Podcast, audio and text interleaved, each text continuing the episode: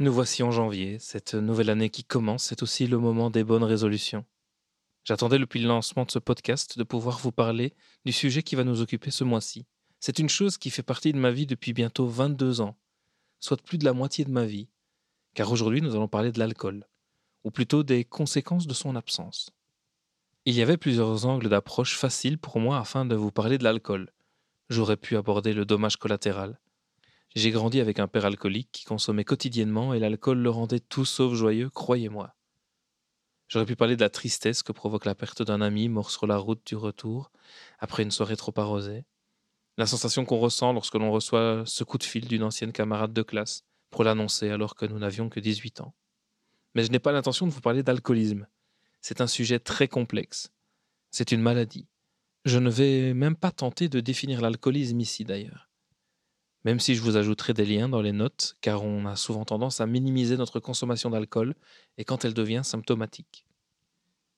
En cette période de pandémie, lors des confinements, nombreuses sont les personnes qui ont trouvé un refuge face à l'isolement dans l'alcool. C'est compréhensible au vu de la situation.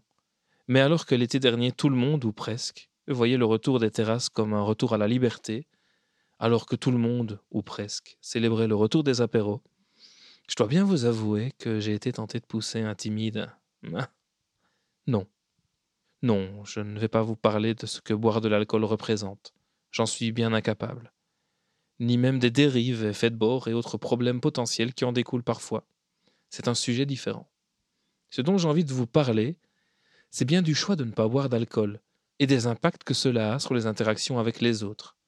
Et j'en sais quelque chose. Je n'ai pas été ivre depuis 22 ans un jour d'avril en l'an 2000. Il m'est bien arrivé lors des quelques années qui ont suivi de boire un peu d'alcool, à de très très rares occasions, mais sans jamais dépasser un verre unique. Mais la réalité de mes désirs a bien fini par s'imposer, et je n'ai pas bu une seule goutte d'alcool depuis 2017.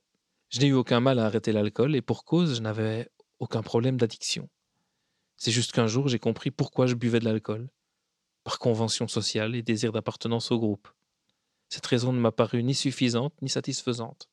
Alors j'ai décidé d'arrêter. Et plus on a tenté de me convaincre du contraire, plus ce choix m'a paru raisonné.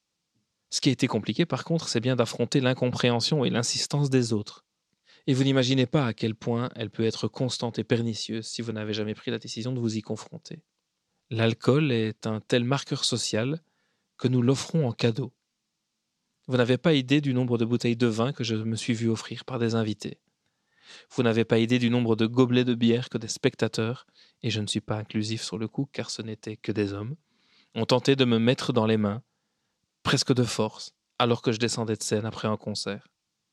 À combien de dégustations d'alcool, bière ou autre, ai-je été exposé dans les allées des supermarchés, parfois même à 11 heures du matin?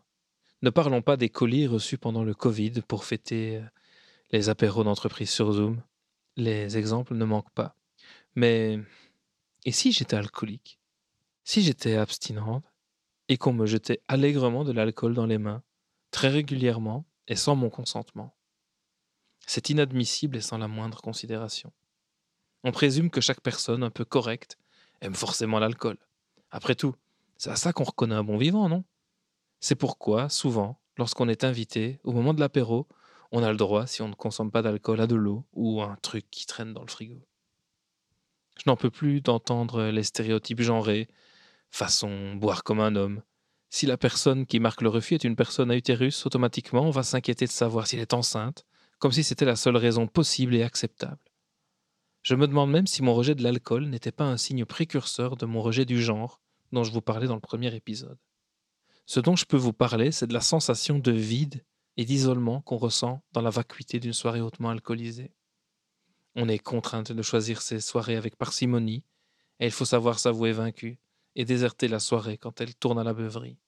C'est la colère qu'on ressent quand on entend, encore une fois, une personne utiliser l'alcool pour excuser ses comportements détestables. Car celui ou celle qui a bu oublie ce qui se passe lors d'une soirée trop arrosée.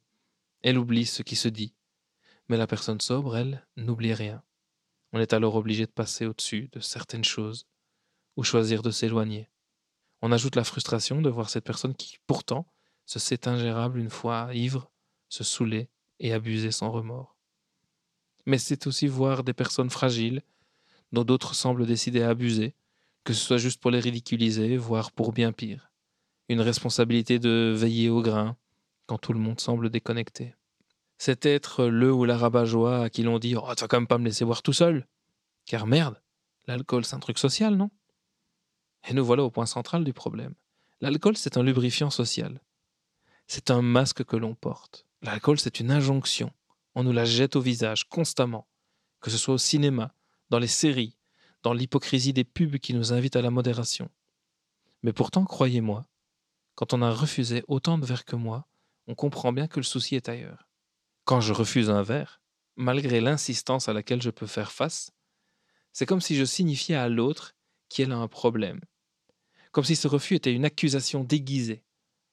Et ça, c'est pas si simple à encaisser.